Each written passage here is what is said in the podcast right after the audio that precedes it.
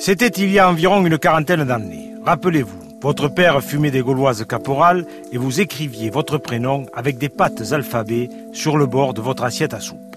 En été, le dimanche, avec la quatre chevaux grise, vous partiez toujours déjeuner sur l'herbe, quelque part en rase campagne. Vous alliez en bord de mer, mais l'ombre manquait un peu.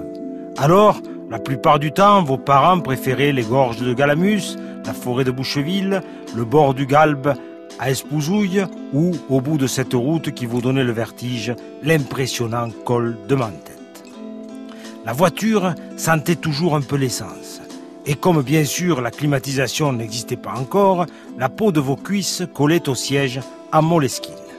Dans le petit transistor à pile de marque Radiola, Pétula pataugeait dans l'Agadou, Adamo cherchait les filles du bord de mer et Montant fredonnait encore le temps des cerises. Vous aviez une dizaine d'années et vous vous étiez un peu endormi sur les cuisses dénudées de cette grande et belle cousine, mariée depuis avec un type de Montélimar dont vous avez oublié le nom. Vous avez mangé du jambon de Paris, des œufs durs, une tomate à la crococelle et du clafoutis aux abricots. Et depuis, depuis, lorsque vous entendez le temps des cerises, vous repensez toujours à ce moment-là, à cette lumière, à ces visages, aux jambes longues et cuivrées de cette fille, à la douceur de votre mère, à ses gestes patients et mesurés.